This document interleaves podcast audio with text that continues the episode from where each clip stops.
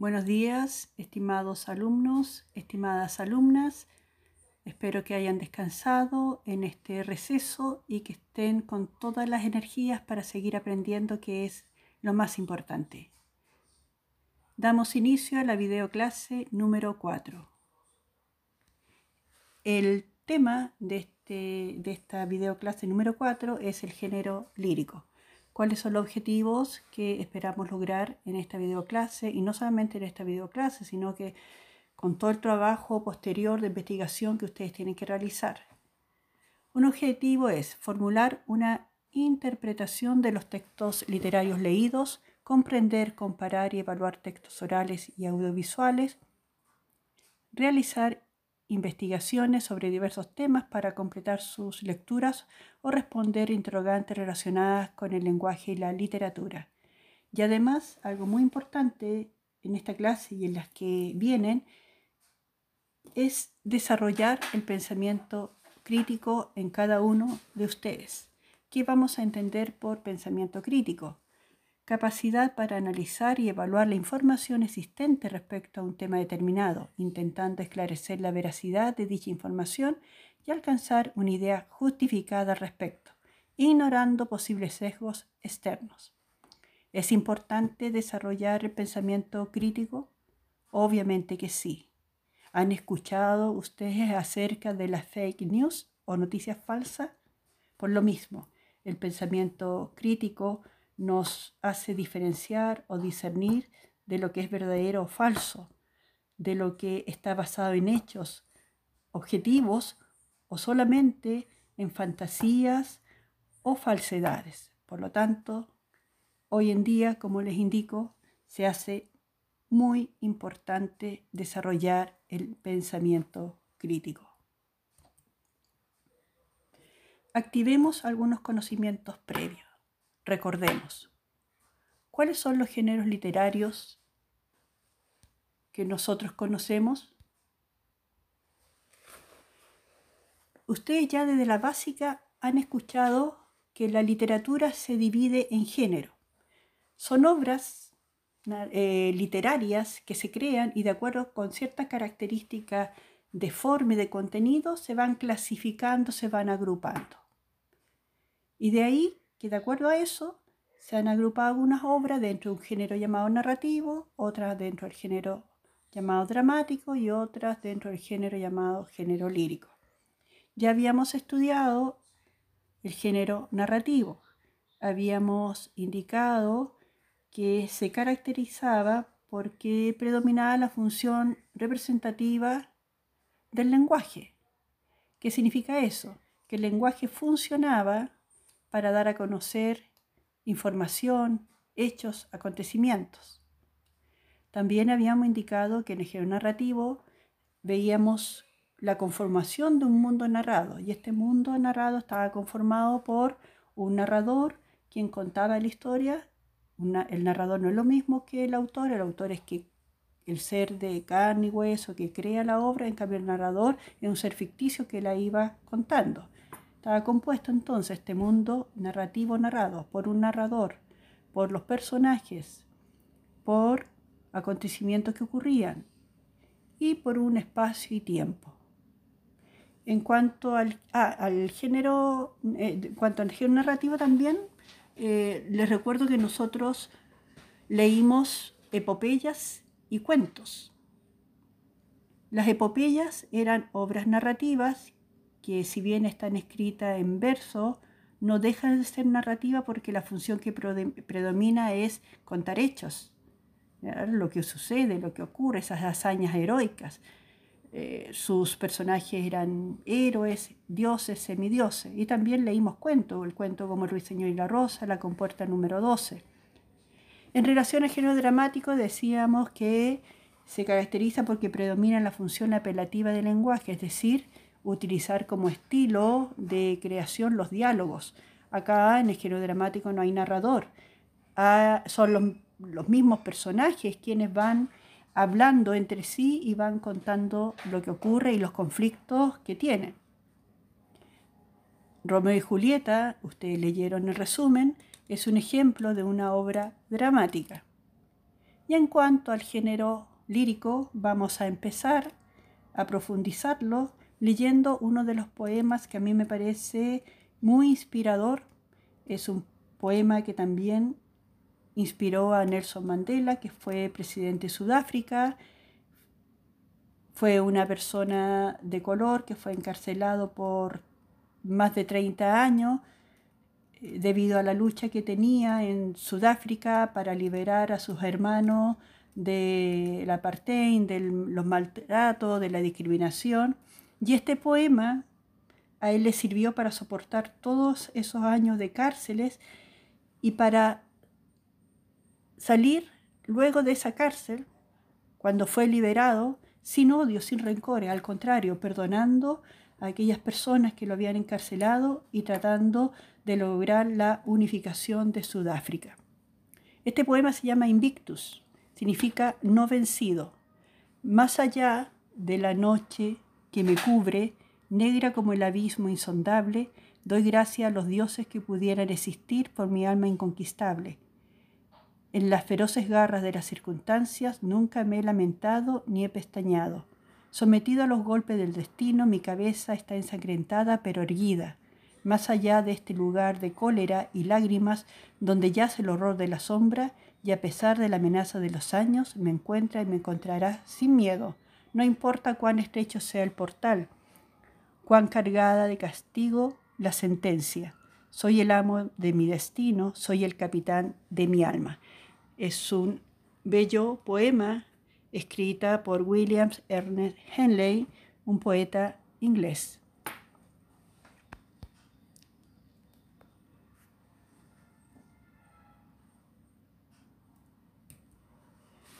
El género lírico es el género de la poesía, de las emociones, de la inspiración. Si bien generalmente las obras que pertenecen al género lírico se escriben o expresan en versos, puede mostrarse en diferentes estilos. Incluso en el habla cotidiana, no es lo mismo decir a una persona, esta noche habrá luna llena, que decir, esta noche tendremos una majestuosa impresionante luna llena. Al final, lo que vale es la inspiración, cómo te emociona algo o alguien, y que no basta usar un lenguaje racional para expresarse, se necesita ir más allá de lo que ven los ojos, lo que escuchan los oídos. La inspiración y las emociones son propias del género lírico. Las emociones están presentes en nosotros desde que somos concebidos, desde que estamos en el vientre de nuestra madre. Están con nosotros durante toda nuestra vida, nuestro desarrollo, como jóvenes, como adultos. Están presentes hasta nuestra muerte y quién sabe mucho más allá.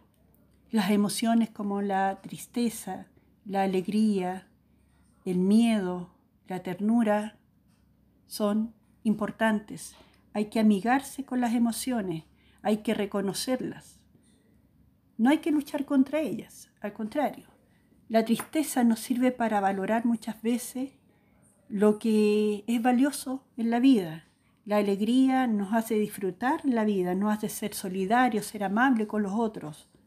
La ternura nos hace poder eh, amar a alguien con, amabilidad, con dulzura. Y el miedo nos ayuda a cuidarnos, a tener eh, precaución con lo que puede dañarnos. El miedo te ayuda a cuidarte. El miedo no puede ser algo que te limite para hacer y cumplir tus sueños. ¿Qué es lo que nos inspira más? Decir, yo quiero que se termine la discriminación y la violencia. En muchas regiones del país se ven los malos tratos a las personas de color y esto debe terminar de una vez por todas porque nos perjudica como nación. O, como lo dice Martin Luther King en su discurso I Have a Dream, yo tengo un sueño, que lo hizo en un periodo muy particular de Estados Unidos cuando está luchando por los derechos civiles. Este es un discurso público. Los discursos públicos se caracterizan porque son emitidos para una gran cantidad de personas.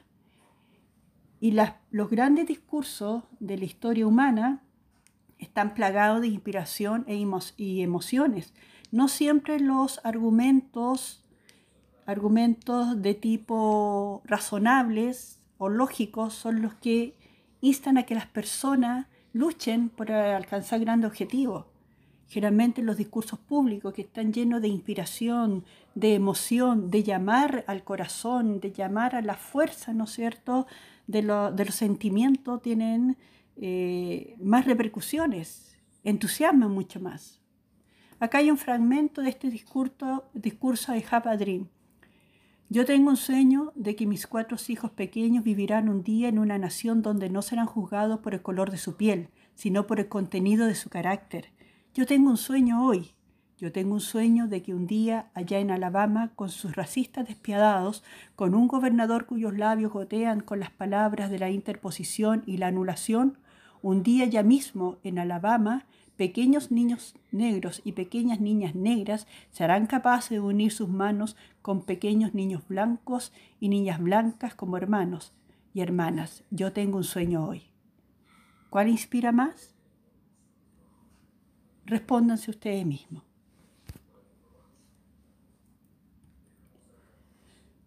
Como les he indicado, la poesía inspira, la poesía emociona y te lleva a ir más allá de tus propias expectativas. Te da energía, las emociones te dan energía para hacer cosas increíbles. Por lo tanto, ¿a quién les pertenece la poesía? La poesía les pertenece a todos, no solamente a los que les gusta el romanticismo, a los que les gusta el amor, no, la poesía no es solamente amor de pareja, no es solamente un amor a la naturaleza, la poesía en el fondo refleja lo más profundo de nuestras almas. La poesía la podemos encontrar en todas las culturas, así como los pueblos crearon mitos y leyendas para explicar para explicarse su historia, para transmitir su legado, para poder explicarse el mundo y su creación, también crearon poesía. Acá hay un poema de don Luis Cordero Crespo, que fue presidente en Ecuador. Me voy, patria, me voy, patria querida, me voy a vivir distante. No tienes tú para el indio ternura propia de madre.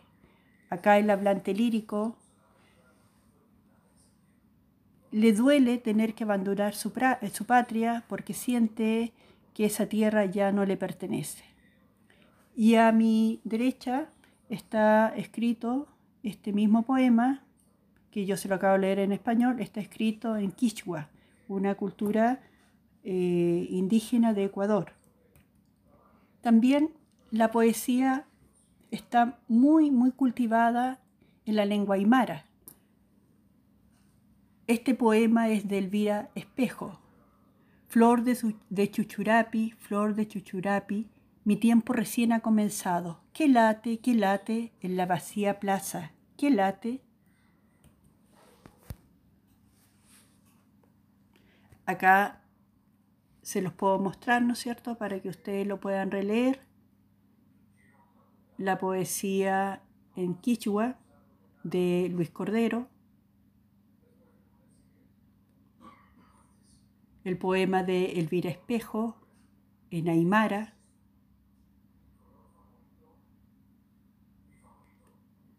El poema también de Elvira Espejo en quechua. Se dice que quechua, que el quechua como lengua es una de las más dulces que hay.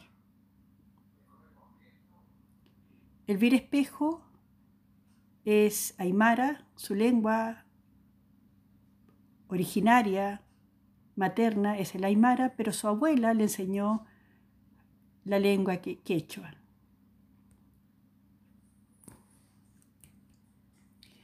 Veamos alguna característica del género lírico. Generalmente las obras líricas están escritas en verso, Ejemplo, te quiero porque sí, ese sería un verso. Aunque tú no me quieras, sería otro verso. Total, para amar solo se necesita, otro verso. Solo uno que acuse recibo. Por lo, por lo tanto, tenemos uno, dos, tres, cuatro versos y cuando se agrupan estos versos, a cada una de esas agrupaciones se, llama, se les llama estrofa. Tenemos acá una estrofa de cuatro versos. Una de las características, como ya habíamos dicho en las diapositivas anteriores, del género lírico es que predomina la función expresiva o emotiva del lenguaje. Tiene un hablante lírico. No es lo mismo decir poeta que hablante lírico, lo mismo que pasa con eh, el autor y el narrador. Acá el poeta es la persona real, concreta, que escribe un poema y el hablante lírico es este personaje este, ficticio que aparece expresando los sentimientos dentro de los poemas. Este hablante lírico puede adquirir distintas actitudes líricas para expresar las emociones. Y estas actitudes son la actitud carmínica o de la canción, donde es el hablante lírico quien expresa sus propios sentimientos o emociones, la actitud enunciativa, donde el hablante lírico se refiere o habla de un él o un ella, una actitud apostrófica, donde el hablante lírico le habla a un tú, a un usted, aún ustedes. También se distingue un objeto lírico. El objeto lírico es de qué se habla. Se habla del mar, de la muerte, de la mujer, de la guerra, etc. Se distingue también un motivo lírico. ¿Qué provoca el sentimiento, la emoción? Por ejemplo, si el objeto lírico es la muerte, de eso se está hablando, el motivo lírico puede ser la rebeldía frente a la muerte. También en un poema se puede distinguir, realizando un análisis, el temple de ánimo del hablante lírico, cómo se siente o cómo yo percibo como lector el estado anímico, emocional del hablante lírico. ¿Está triste, alegre,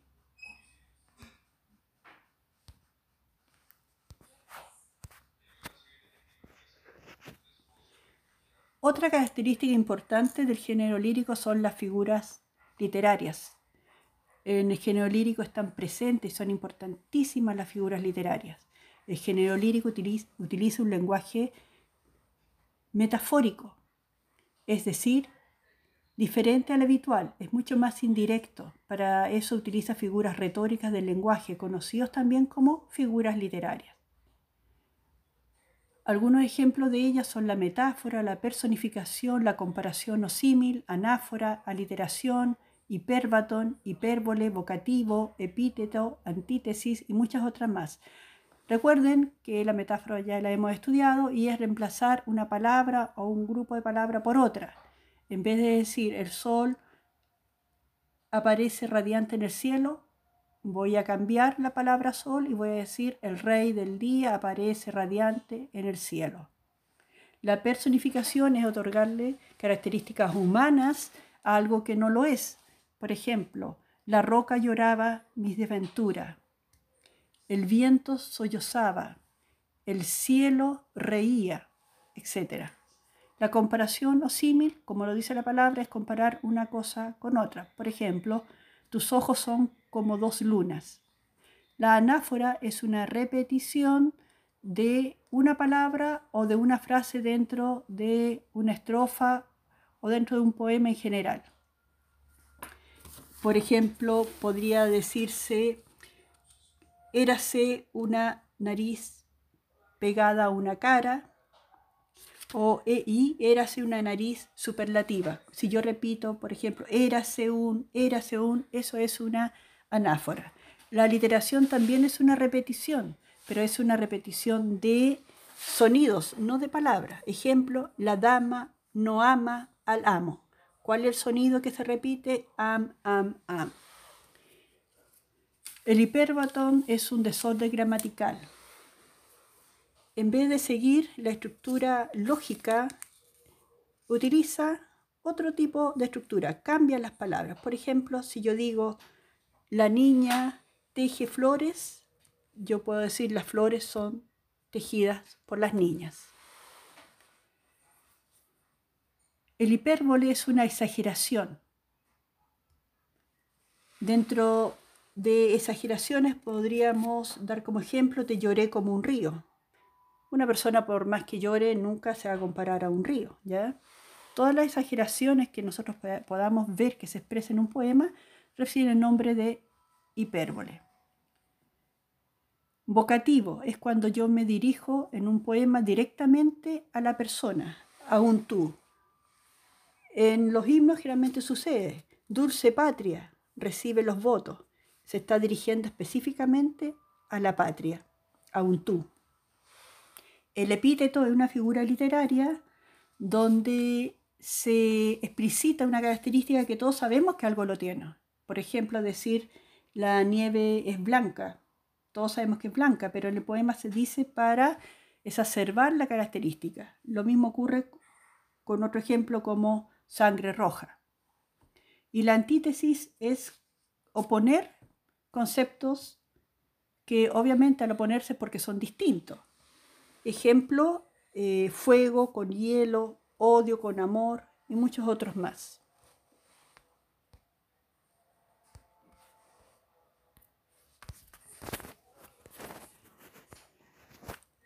Hay diferentes tipos de obras o composiciones líricas que se los voy a solamente mencionar, es para que lo vayan conociendo.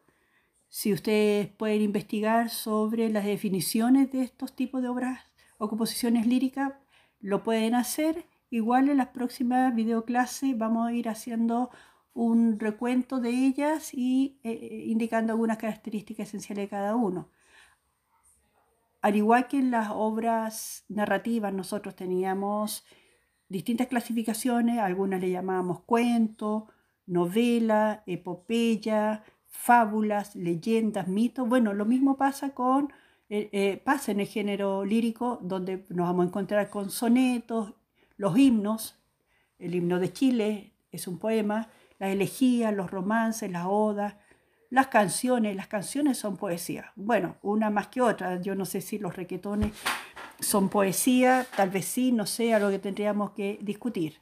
La égloga y muchas otras más.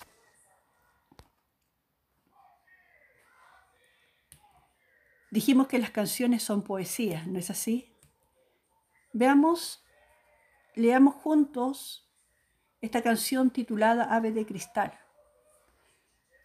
escrita y cantada por el grupo conocido como Los Jarcas. No sé si a usted le suena, si lo han escuchado. Eh, se la sugiero porque en realidad es un grupo que tiene canciones poéticamente muy, muy, muy hermosas.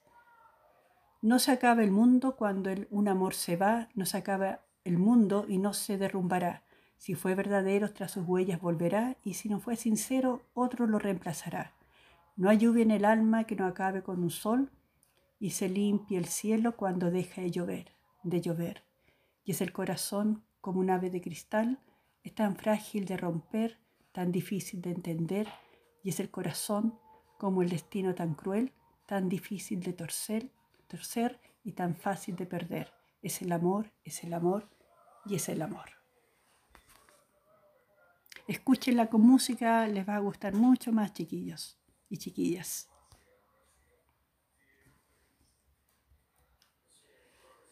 Vamos a analizar juntos este poema, vamos a aplicar algunas características de género lírico, como el motivo lírico, el objeto lírico, el hablante lírico, temple de ánimo y figuras literarias.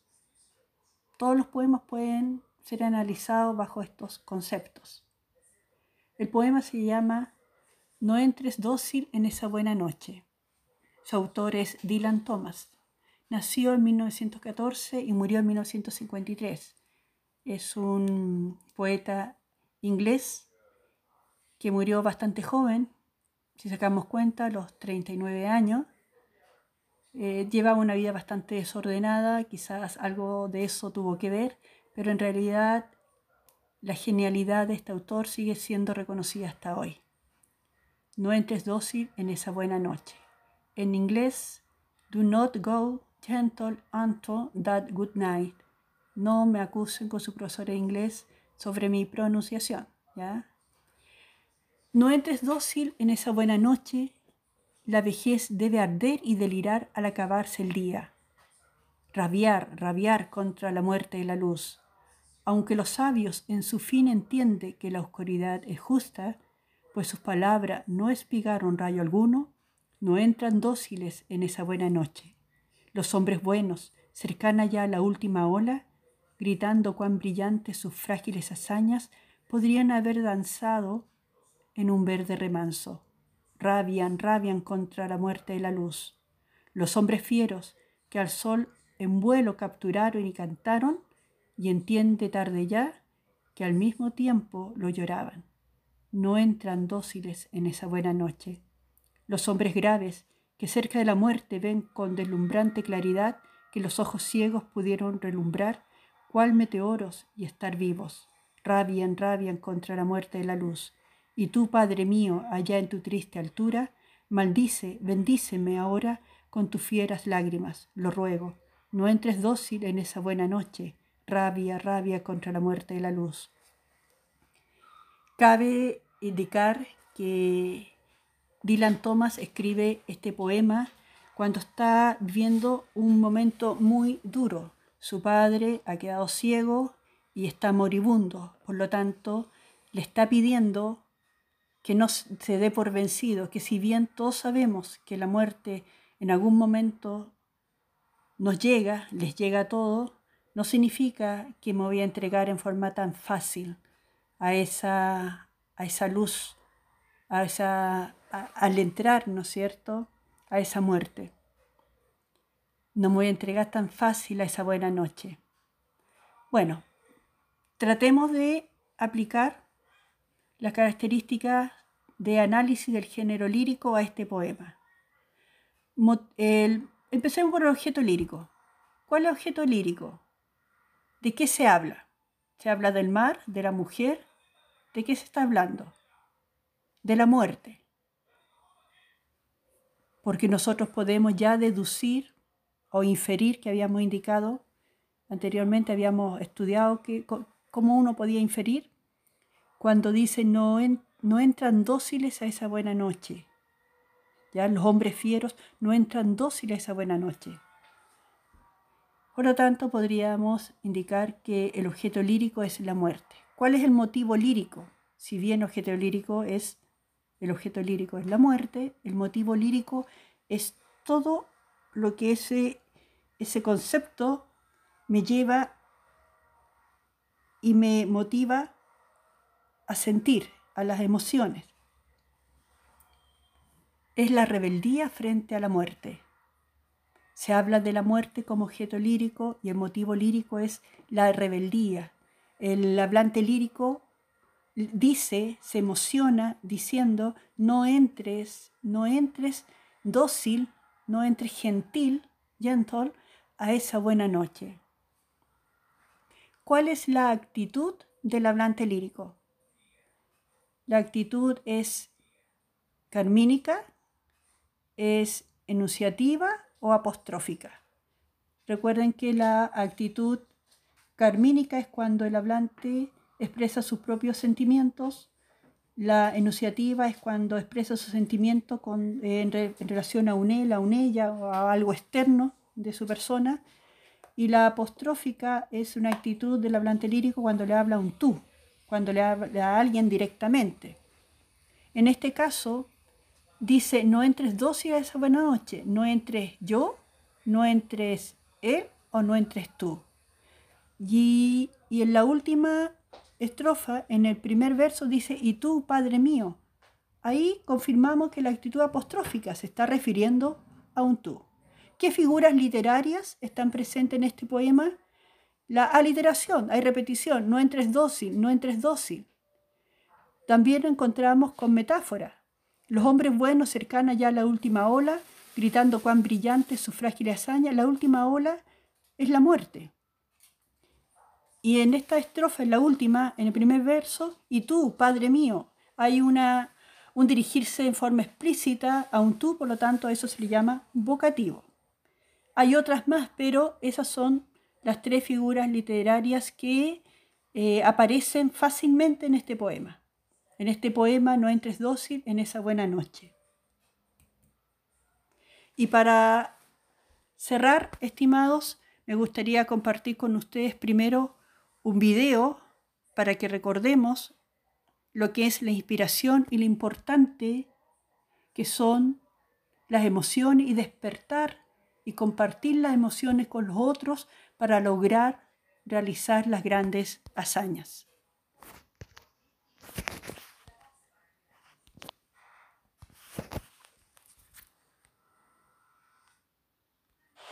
¿Cuál es tu filosofía de liderazgo, muchacho? ¿Cómo logras inspirar a tu equipo para dar lo mejor? Poniendo el ejemplo. Intento guiar con el ejemplo siempre, señor. Eso está bien. Eso es lo que hay que hacer. Pero ¿cómo consigues que sean mejores de lo que creen ser realmente? Eso es muy difícil de hacer. La inspiración, tal vez. ¿Cómo se hace para inspirarnos para ser grandes cuando solo eso nos ayuda? ¿Cómo lograr inspirar a los demás que nos rodean? Yo a veces creo que sirve usar el trabajo de otros. En Robben Island, cuando las cosas se ponían muy mal, encontré la inspiración en un poema. ¿Poema? Un poema victoriano solo letras. Pero eso me ayudó a estar erguido cuando lo único que quería hacer era estar acostado. Pero tú no has venido hasta aquí a escuchar a un viejo hablar de cosas con tan poco sentido. No hable, señor presidente. Tiene mucha importancia para mí. Si el juego es de vida o muerte, uno esencial. En el autobús camino al estadio de rugby, no habla ninguno. Ah, sí. Todos se preparan. Sí, claro. Pero si creo que están listos, le digo siempre al chofer que ponga una canción. Que ya llevo lista. Una conocida. Y todos juntos escuchamos la letra. Eso sirve.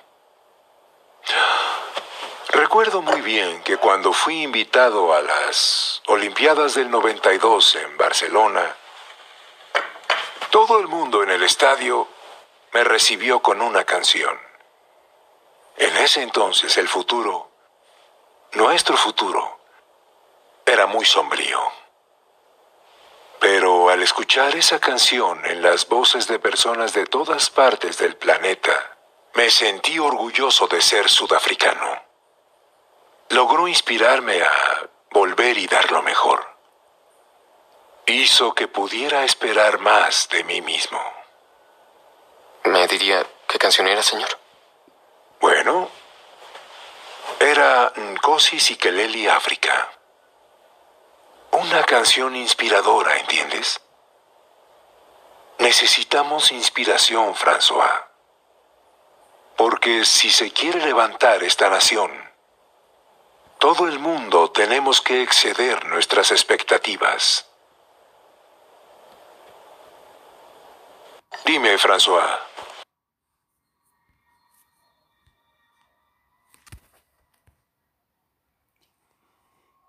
Bueno, eh, en ese video está una escena de la película Invictus, se llama igual que el poema que leímos en la diapositiva anterior. Es la película basada en la vida de Nelson Mandela, que fue presidente de Sudáfrica, donde habla con el capitán del equipo de rugby y le pide que ganen ese, el partido porque en realidad está viendo que es una manera de inspirar a su pueblo y poder unificar y terminar con la apartheid, es decir, con la discriminación que existía. Insisto en que las emociones no indican debilidad, que las emociones nos sirven para creer, que la tristeza nos sirve para saber y apreciar lo que es verdadero, lo que es importante, que la alegría nos sirve para disfrutar la vida, para compartir con los otros, que el miedo nos sirve para cuidarnos de los peligros, pero no significa que el miedo nos va a limitar para poder tener aventuras, para poder lograr nuestras metas futuras. Las emociones nacen con nosotros, están desde el momento en que somos gestados en el vientre de nuestra madre, están las emociones cuando nacemos y nos desarrollamos está en las emociones. Morimos con nuestras emociones, no por nuestras emociones, sino con nuestras emociones. Y si creemos en la otra vida, espero que esas emociones sigan. Quizás se reemplace por, una, por uno de los sentimientos más importantes y que también nos hace emocionarnos, que es el amor. Por lo tanto, seamos amigos y amigas de nuestras emociones. No las rechacemos, entendámoslas y que nos sirva para encaminarnos a ser mejores personas. No para odiar, no para frustrarnos. El miedo es el que provoca rabia, el miedo es el que provoca violencia. Estimados y estimadas, preguntas para cerrar. ¿El lenguaje poético es diferente al común? Es diferente al común. No es un lenguaje científico, no es un lenguaje objetivo, es un lenguaje que está lleno de ideas, de figuras literarias, de formas indirectas de expresar el mundo. Lo ¿Qué lo hace diferente? Bueno, repetimos, todas estas formas distintas de utilizar el lenguaje que se revelan especialmente a través de las figuras literarias. ¿Nos enseña algo la poesía? Sí, que somos seres emocionales, que toda la información que entra por nuestros sentidos, el gusto, la, la visión, la audición, el tacto, toda la información que entra por esos sentidos son filtradas por las emociones. Por lo tanto, nosotros aprendemos con las emociones. Todo es filtrado por las emociones. Construimos nuestro mundo y nuestro conocimiento a través de las emociones. Por lo tanto, no hay que despreciarlas y hay que saber entenderlas y nos ayuda mucho leer poemas, todas estas creaciones, para que nos entendamos a nosotros mismos y a los demás. Las obras que pertenecen al género lírico se les llama poesía u obras poéticas. Así como el género narrativo nos cuenta hechos que le suceden a los personajes en un tiempo y en un espacio determinado, el género lírico nos dice o expresa lo que sucede en nuestro interior, lo que sentimos frente a lo que vemos y nos sucede. Y eso, chicos y chicas, es lo más valioso que tenemos.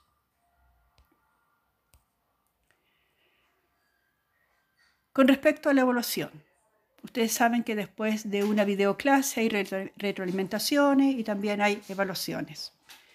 La evaluación de esta videoclase incluirá los contenidos vistos en esta presentación, los cuales se aplicarán al poema Invictus del poeta inglés William Ernest Henley. Ya algo de eso hemos hecho, por lo tanto le he adelantado la tarea.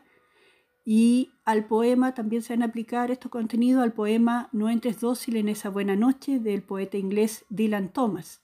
También debes ver el cortometraje Cuerdas y relacionarlo con el poema de Dylan Thomas No entres dócil en esa buena noche. Es importante que investigues sobre los poetas del siglo XIX siglo donde se desarrolla el movimiento literario conocido como el romanticismo. Responde la siguiente pregunta en tu investigación. ¿Qué es un movimiento literario? Si se acerca a una respuesta como los movimientos literarios son eh, expresiones literarias que tienen características similares y que no solamente, si bien nacen en un país, en un lugar determinado, esto trasciende a la frontera de un país y traspasan, ¿no es cierto?, los continentes. Es un movimiento que es a nivel mundial. ¿Qué característica tiene el romanticismo? En su investigación van a encontrar que el romanticismo tiene características bien, bien definidas. Idealización de la mujer, gusto por lo exótico, especialmente por el Medio Oriente. Las temáticas también son referidas al Medio Oriente, sobre la Edad Media. Eh, le da importancia a lo subjetivo, no a la razón. Al contrario, le da mucha validez a los sentimientos y a las emociones, y así muchas otras más que ustedes van a ir encontrando. Todo este trabajo te ayudará para rendir una excelente evaluación en la fecha que se te indicará para la evaluación. También puedes consultar todo tu material y la información copilada. Recuerda que también puedes encontrar estos contenidos en la primera guía que ustedes trabajaron. Antes de la videoclase hay una guía donde se especifica y se dan más ejemplos de cada una de las figuras literarias. Por favor, no olviden ver el link. Acá está el link del cortometraje Cuerdas. No dura más de 15 minutos este, este video. Es muy, muy hermoso, eh, está llena de, de emoción este, este, corto, este cortometraje. Tienen que relacionarlo con el poema No entres dos en, esa buena noche. Y quizás para adelantarle una de estas relaciones que pueden establecer es que tanto el poema como este cortometraje, que es una película corta, si bien uno es poema y el otro es una película, tienen en común en que ambos nos llaman a luchar y ser fuertes frente a la adversidad, que nadie debe rendirse nunca si realmente tiene un sueño o está convencido de que se siente llamado a hacer algo determinado o algo importante.